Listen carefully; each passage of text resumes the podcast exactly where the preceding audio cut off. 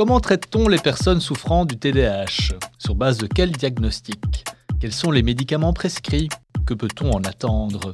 Et pourquoi diable donne-t-on des amphétamines à des hyperactifs? Vous l'aurez compris, le sujet de cet épisode de Psyché est TDAH, deuxième partie. Je suis hyperactif, mais je me soigne. Vous écoutez le podcast Psyché à tête ouverte. Psyché car nous tentons de comprendre ensemble les forces qui nous animent. À tête ouverte car nous le faisons avec l'esprit ouvert au moyen des connaissances actuelles. Bref, Psyché, c'est le seul podcast qui traite avec sérieux et légèreté de la santé mentale.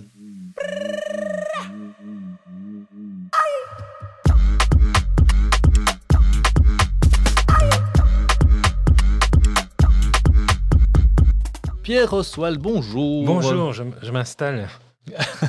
Quel comédien.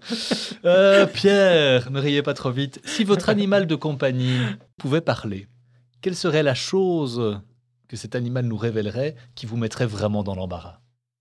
Euh, Ah, que je vais aux toilettes la porte ouverte. Mais non. Oui. Mais enfin, Pierre, ça ne se fait pas. c'est ce qu'il dirait en tout cas.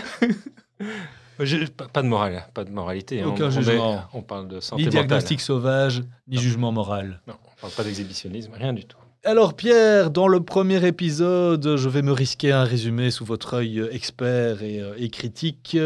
Qu'est-ce que vous nous avez dit du TDAH ben D'abord que c'était un trouble connu et reconnu, donc pas une mode, pas une simple étiquette, ça fait 20 ans que euh, vous, euh, vous travaillez sur, ce, sur le sujet.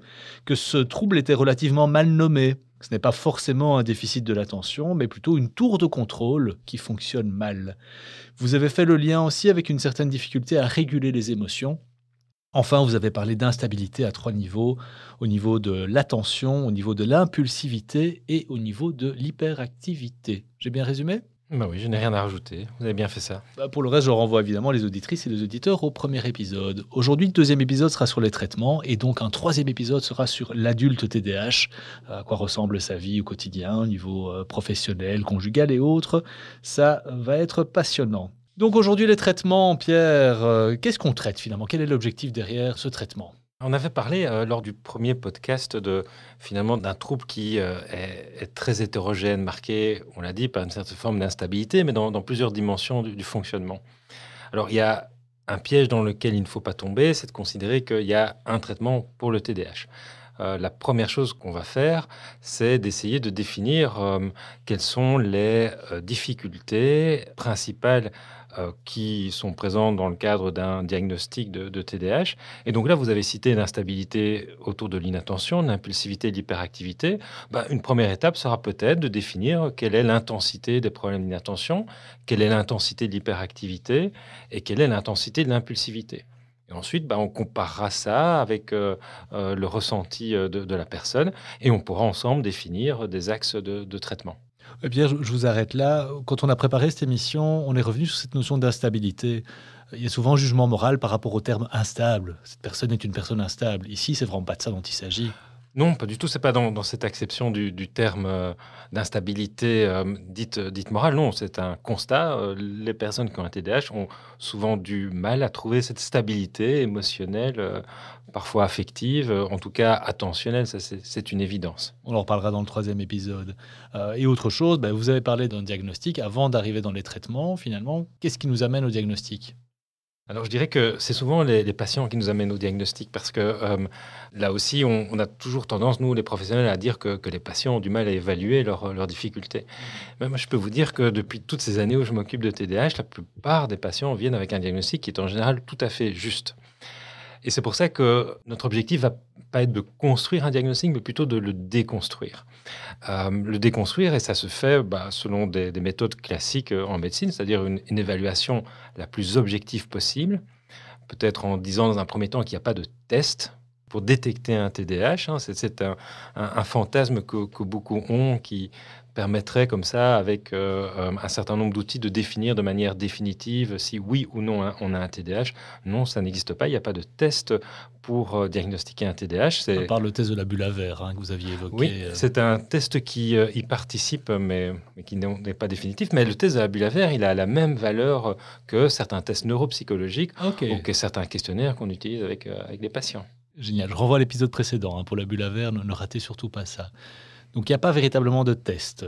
Par contre, il y a des tests neuropsychologiques, je l'ai dit. Euh, les tests neuropsychologiques sont souvent utilisés dans le TDAH, d'ailleurs un peu plus souvent chez les enfants que chez les adultes, pour non pas diagnostiquer s'il y a ou pas un TDAH, mais plutôt pour détecter l'intensité de certaines euh, dimensions du TDAH. Par exemple, est-ce que l'attention focalisée est déficitaire, l'attention soutenue, la mémoire, etc. Toute une série de, stratégies qui permettent de détecter certains troubles euh, dans la sphère dite cognitive. Je ne vais pas rentrer dans plus de détails, mais on peut, par exemple, être euh, assez bien euh, informé sur la capacité qu'a un patient de pouvoir se concentrer suffisamment longtemps sur une tâche. Il y a des tests qui permettent de pouvoir approcher un peu cette réalité.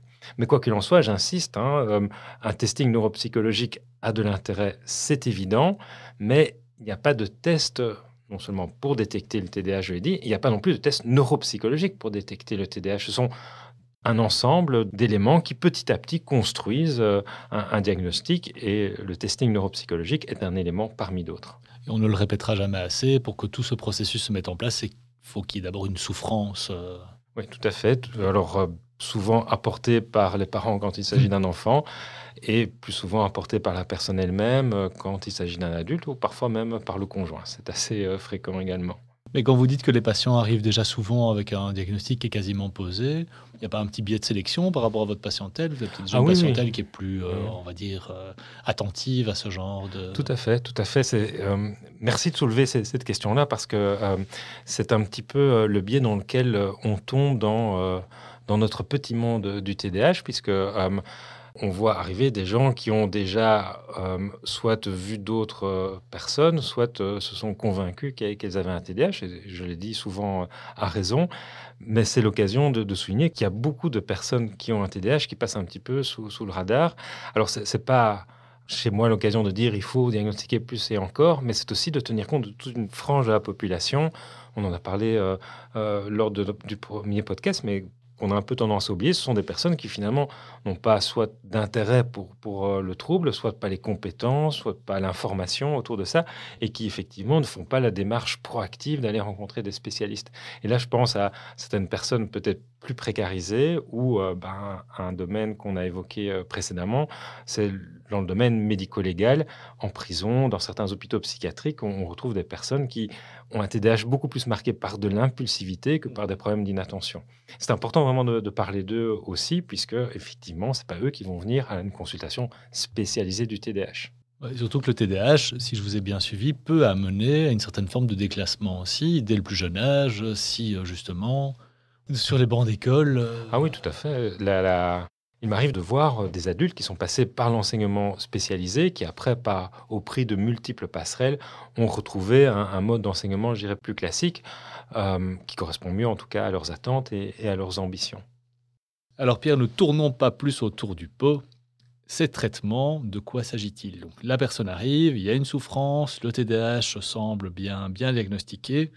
Qu'est-ce qu'on fait, docteur? Alors d'abord, on ne prescrit pas tout de suite de la rilatine, puisque c'est peut-être un petit peu ce que on imagine euh, qu'on fait. On y viendra évidemment à la rilatine.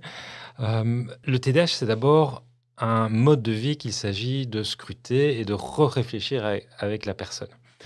L'inattention amène à multiplier les activités et à souvent être débordé. Est-ce qu'il n'y a pas moyen d'être un peu moins débordé? L'envie de croquer la vie à pleines dents, à un moment, bah, à trop le faire, euh, on dort plus. Est-ce qu'il n'y a pas moyen de trouver des stratégies pour dormir un petit peu plus?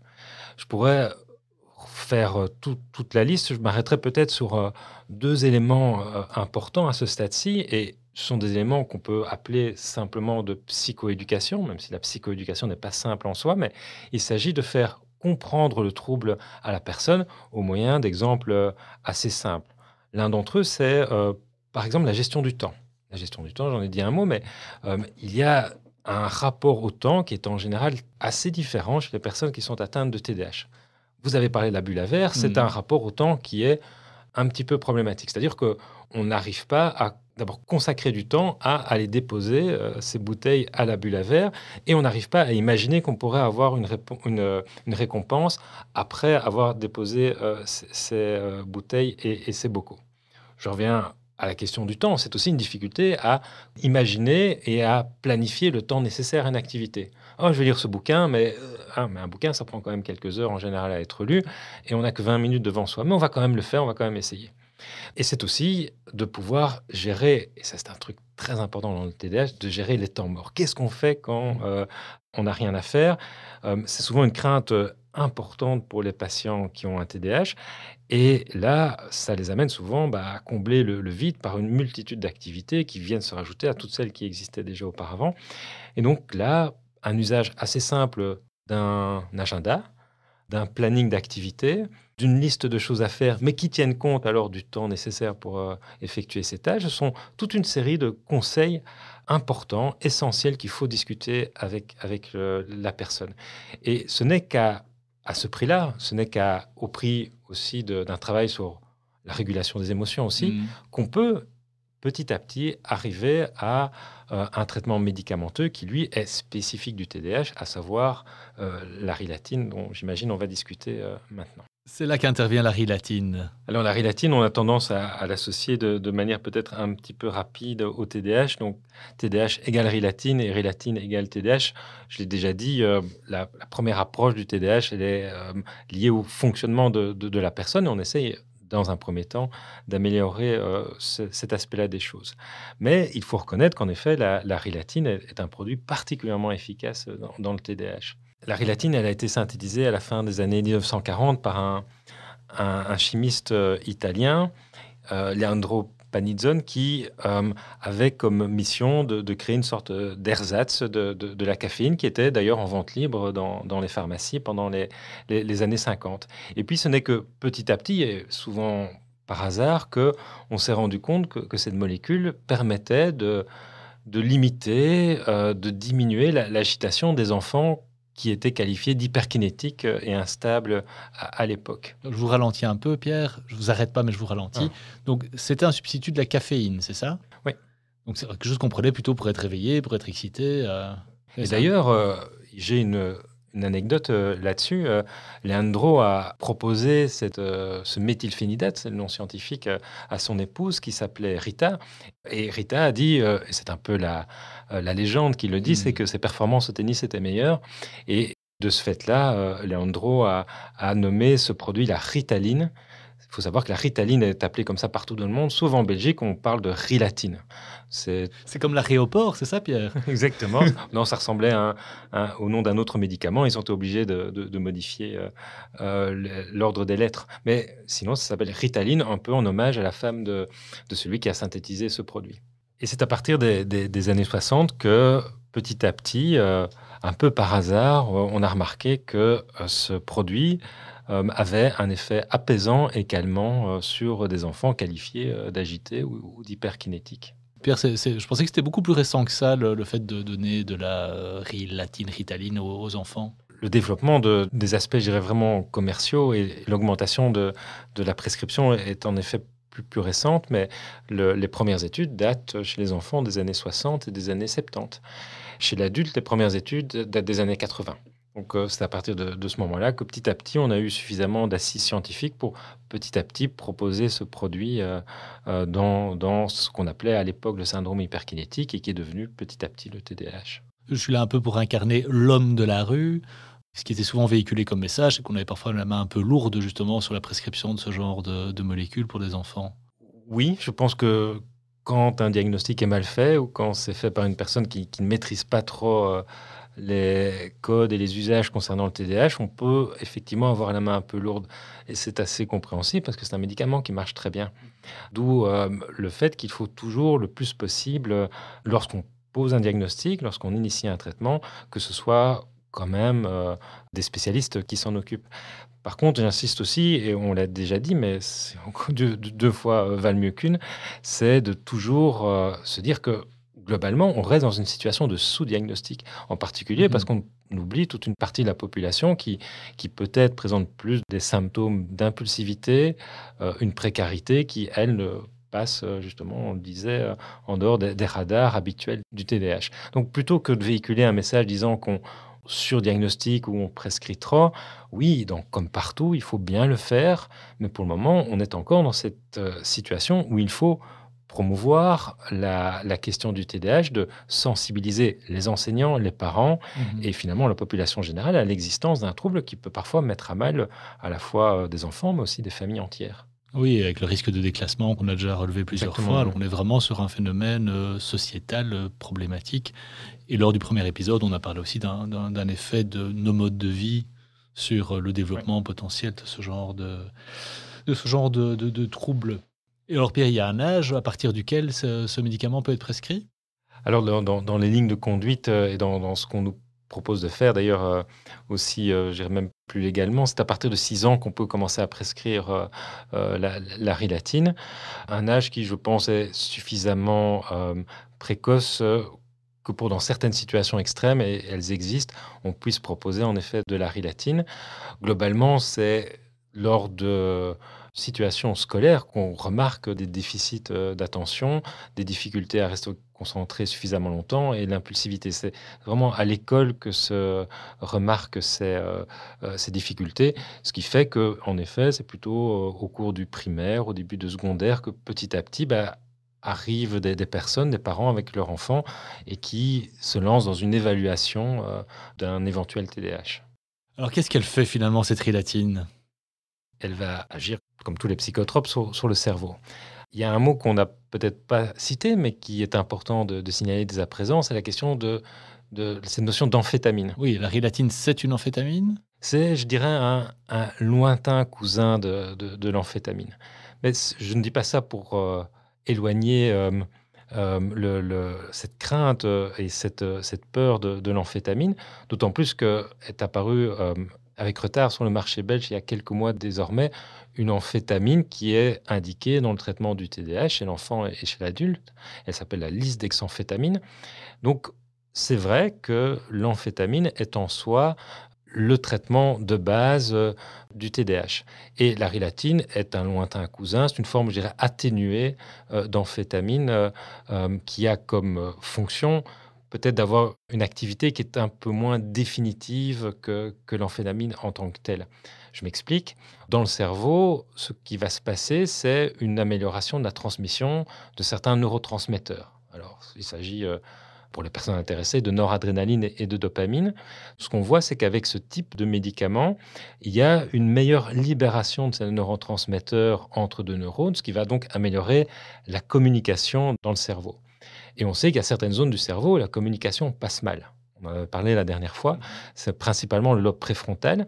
Lobe préfrontal qui est hypoactif dans euh, euh, le TDAH et qui, grâce à ce type de médicament, voit son activité augmenter. La tour de contrôle fonctionne mieux, les aiguilleurs euh, sont au travail. Exactement, et content d'être là, et donc tout, tout, tout, va mieux.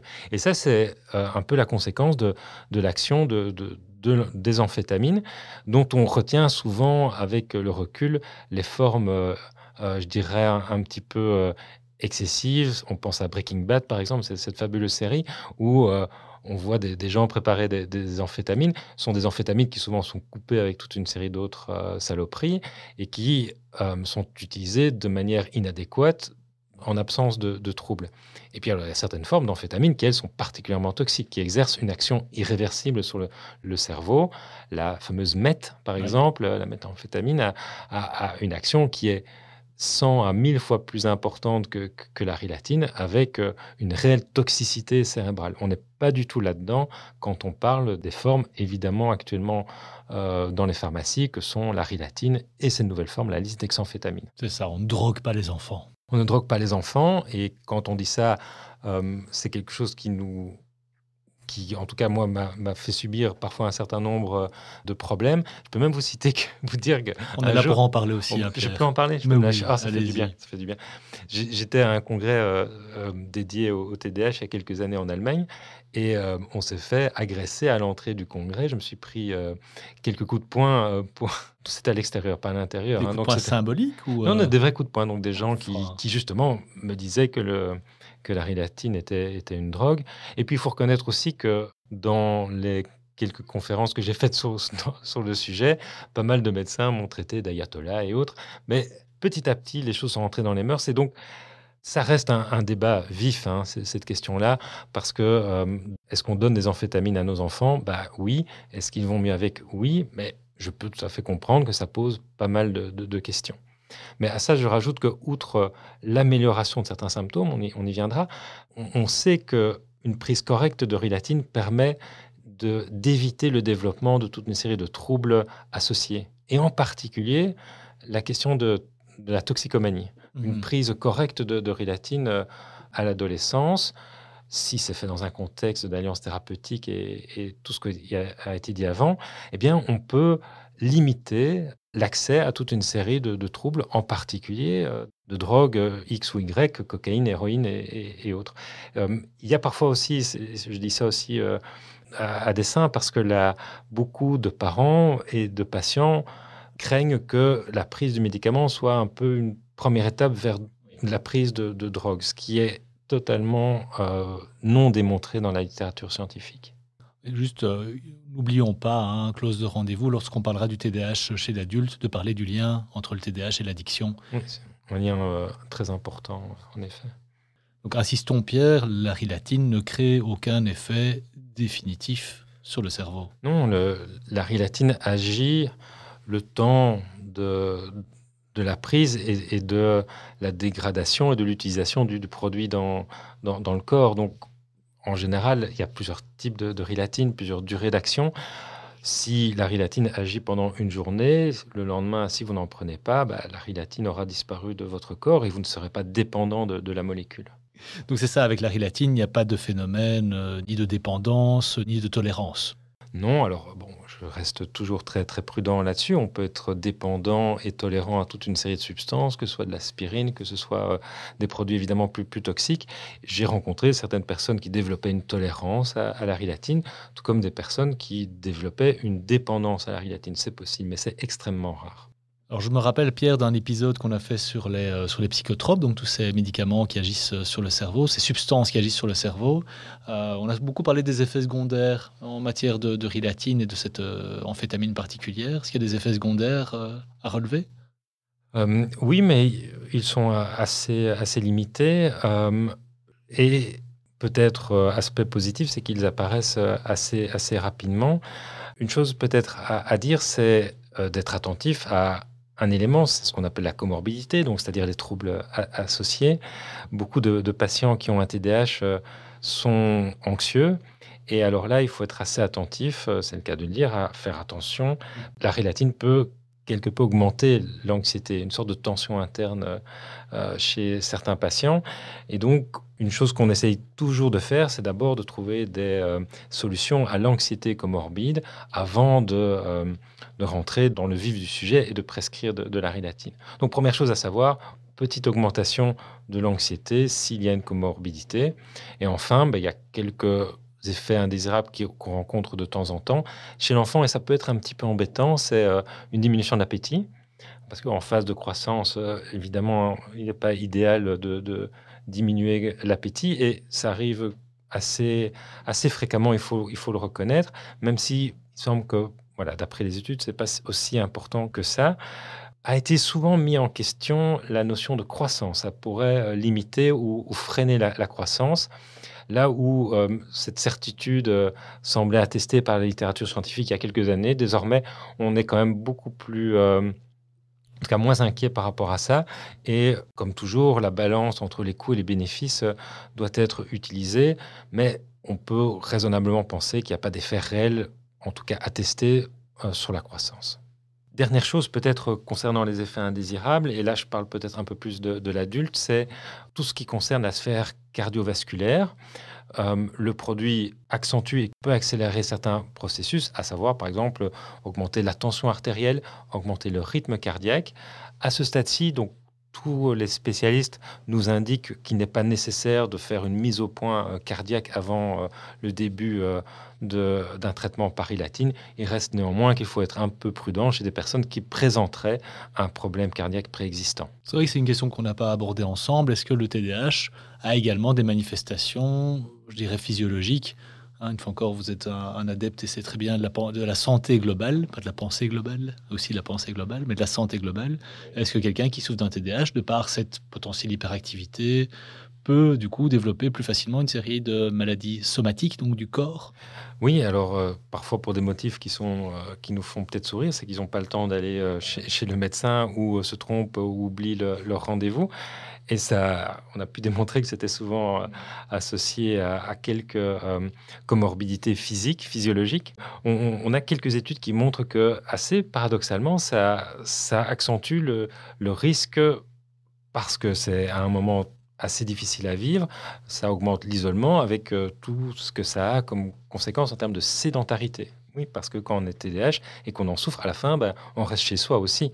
Et donc, il y a des risques d'obésité, de euh, syndrome métabolique, hein, c'est-à-dire euh, risque de diabète, de maladies cardiovasculaires et, autres. Donc oui, c'est un, trouble qui favorise un certain nombre de problèmes physiques. Et là aussi, c'est important de, le souligner. Je vous en remercie. Vous avez bien fait de me poser la question. Ça m'arrive, ça m'arrive. Pierre, vous avez dit que la rilatine était un, lointain cousin ou une lointaine cousine des amphétamines. Ça appartient à quelle famille tout ça? Dans notre, nos classifications, on parlera de psychostimulants. Euh, ce qui me permet d'ailleurs d'insister sur le fait que, au-delà de, la place importante qu'a la rilatine et désormais euh, la liste d'examphétamines disponible en, Belgique, il y a aussi un certain nombre d'autres médicaments qu'on prescrit dans, le TDAH qui n'agissent pas de la même manière, mais qui, en cas de non-réponse euh, à la médication, semblent efficaces. Je ne vais pas évidemment en faire la liste ici, mais la rilatine n'est pas, le, la seule sur le marché. Quand on parle de, de, il y a plusieurs formes de rilatine. Là aussi, mon but, c'est pas d'en faire le catalogue, mais peut-être d'insister sur euh, deux types de rilatine. La première qui libère immédiatement son produit dans l'organisme, donc qui agit pendant peu de temps avec un effet qui est assez rapide, et puis des, des, à effet plus lent qui ont la particularité de se libérer dans l'organisme assez lentement et donc, entre guillemets, de couvrir toute la journée. Au pire, il faut vraiment que je vous pose la question. Donc, on prend cette rilatine, on est TDAH évidemment, et tout d'un coup, ah, qu'est-ce qui se passe? Si tout va bien, une personne qui a un TDAH et qui prend une rilatine va sentir, après quelques minutes, un apaisement de, l'esprit. Là où cette fameuse instabilité dont on parlait euh, plus tôt était un petit peu à l'image d'un labyrinthe euh, dans lequel on ne trouve pas sa voie, il y a une sorte de fluidité de la pensée qui apparaît. C'est comme si tout était plus clair, comme si euh, on était moins euh, stimulé ou parasité par toute une série de, choses dans l'environnement, dans la tête, etc. Donc la pensée est plus fluide. Par conséquent, bah, les personnes se sentent plus apaisées, plus calmes. L'idée, c'est d'essayer de, maintenir ce sentiment de fluidité de la pensée tout au long de, la journée. D'où euh, la synthèse de produits qui libèrent la rilatine plus progressivement au cours euh, de, la journée. Et donc, on va par exemple utiliser certaines formes de rilatine lorsqu'elles s'adressent à des, enfants qui doivent être particulièrement mmh. attentifs, par exemple en matinée. Bah, il y a certaines rilatines qui agissent plus en matinée. Et puis, il y a d'autres formes euh, de, psychostimulants qui vont agir plus longtemps et qui s'adressent peut-être plus à des adultes qui ont besoin, peut-être pas d'être spécifiquement euh, attentifs au boulot, puisque là, c'est des pour certains d'entre eux, plus ritualisé. Par contre, quand ils rentrent à la maison, qu'il y a les gamins qui gueulent et qu'il s'agit là de trouver des solutions immédiates à toute une série de choses, il s'agit de pouvoir réguler ses émotions et de trouver le mot juste et aussi les décisions justes.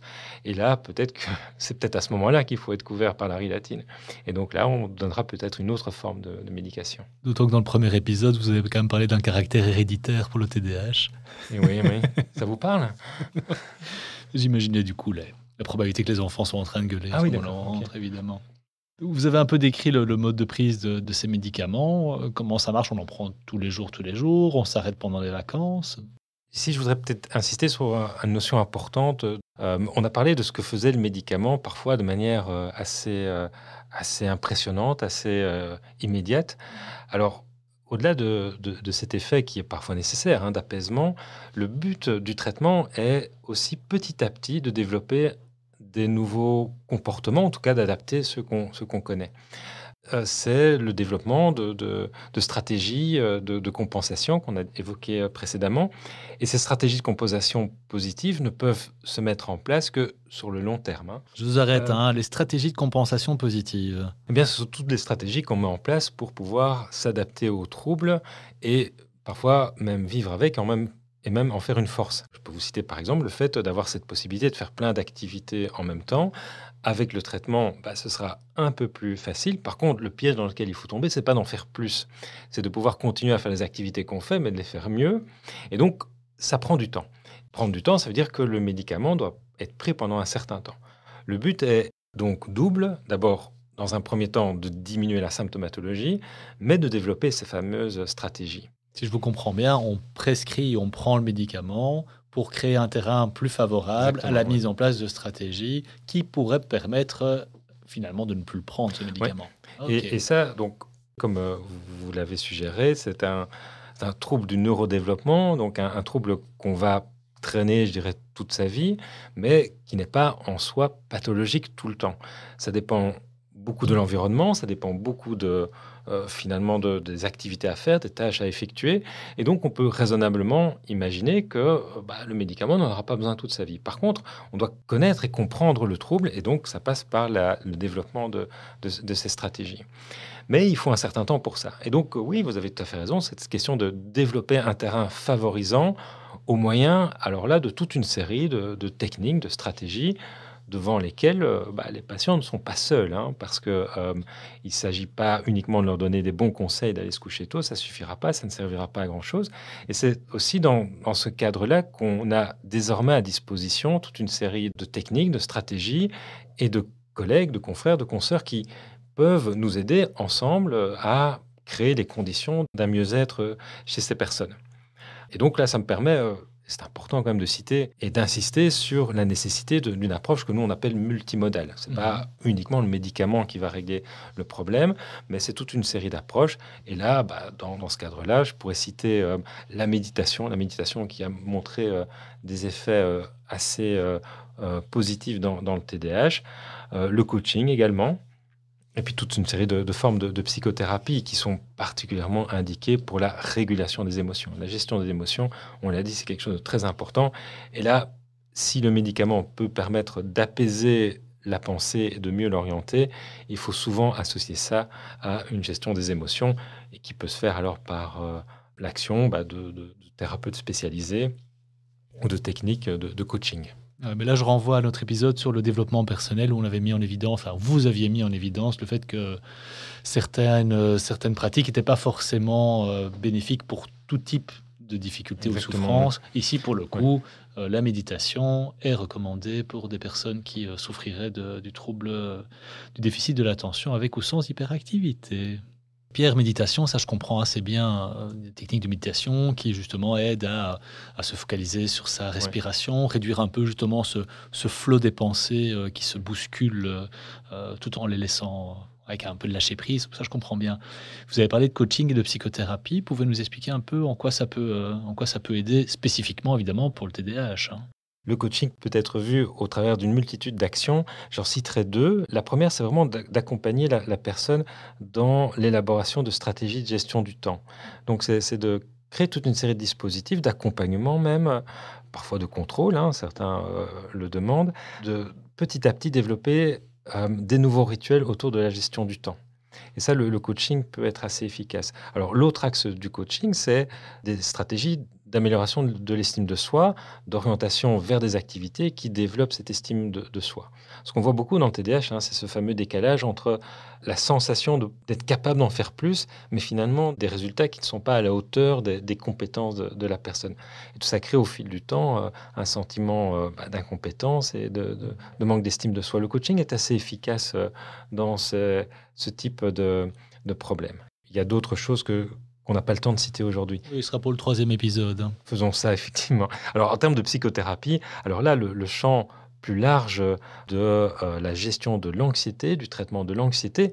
Et puis, bah, les, TDAH ne sont pas exempts de, pouvoir réfléchir finalement à, des questions plus existentielles, hein, parce que euh, parfois un diagnostic posé à l'âge de 25, 30, 40 ans peut euh, remettre en question tout un parcours de vie qu'il s'agit aussi de parfois détricoter, de mieux travailler, et puis alors peut-être d'arriver à, quelque chose de, plus existentiel ou parfois même spirituel.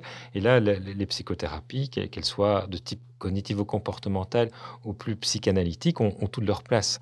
Le TDAH, c'est parfois une sorte de cerise sur le gâteau qui permet de voir un peu que derrière mm-hmm. ça, il y a toute une série de, choses qu'il s'agit de, de travailler en termes je dirais, personnels, en termes relationnels, familiales et, autres. Donc il y a une sérénité dans l'instabilité, c'est ça que vous nous dites, Pierre? Oh, c'est bien beau ça. Ben oui, c'est porteur d'espoir. C'est porteur d'espoir. Je suis sûr que nos auditrices et nos auditeurs concernés prendront également. Eh bien, cela nous amène au terme de cet épisode, mon bon Pierre. Nous avons une tradition dans Psyché, trois ouvrages, créations artistiques que vous nous conseilleriez pour euh, approfondir le sujet du jour. Je vais commencer par euh, un, livre qui fait maintenant référence dans, le domaine. C'est le manuel de l'hyperactivité, sorti euh, il y a maintenant euh, deux ou trois ans, et qui est un, livre particulièrement intéressant parce qu'il fait le point sur toutes les dimensions du TDAH, à la fois de manière scientifique et accessible. Il y a une table des matières ou bien ça part dans tous les sens? Non, non, c'est hyper structuré. Je ne pense pas que les auteurs que je connais un peu soient, soient TDAH. Je ne sais pas. Je leur demanderai. C'est aussi dans le manuel de l'hyperactivité, j'avoue que j'ai eu euh, euh, l'idée de euh, faire référence à deux films, un, un documentaire, l'autre un film qui met en scène deux TDAH. Le premier, c'est, je sais que vous l'adorez, c'est le documentaire sur Arnold Schwarzenegger, Pumping Iron, qui est sorti à la fin des années 80, où Schwarzy explique ses méthodes non seulement de, de musculation et de culturisme, mais aussi où il explique comment il arrive à se concentrer et à hyperfocaliser. Et effectivement, le, culturisme est une méthode d'hyperfocalisation, ce qui démontre aussi qu'en termes de coaching, bah, on peut trouver de tout pour mieux se, concentrer. Et Schwarzenegger a trouvé, lui, le culturisme pour soigner son TDAH. Un deuxième héros qu'on connaît tous, c'est Marty McFly dans euh, Retour vers le futur. Et si on regarde bien euh, ce, film en, détail, on se remarque que Marty est toujours en retard, qu'il a du mal à gérer son temps. Alors ça nous permet de vivre des belles aventures, mais au départ, euh, on le suit à la trace et, on sent cette, tension intérieure, cette difficulté à se concentrer, cette difficulté à trouver le bon timing pour faire des choses. et d'ailleurs, des résolutions à la fin du film, c'est justement de lui permettre de mieux gérer le timing Merci Pierre. Je signale aux auditrices et aux auditeurs qu'ils trouveront une bibliographie non exhaustive dans le descriptif de l'épisode du jour. Pierre, avant de nous quitter, comme d'habitude, levez un coin du voile sur notre prochain épisode. Phénomène très fréquent en psychiatrie, on va parler du délire. Le rendez-vous est pris. Merci à toutes et tous pour votre écoute et n'oubliez pas, envers et contre tout, gardez la tête ouverte.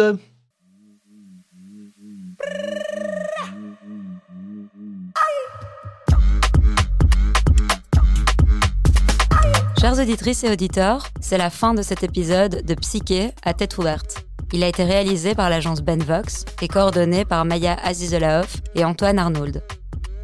Si vous avez aimé, vous pouvez liker et partager. Vous pouvez aussi nous envoyer vos propositions de thèmes à l'adresse info at psyché.be. Nous vous remercions pour votre écoute et on vous donne rendez-vous pour le prochain épisode dans deux semaines, jour pour jour.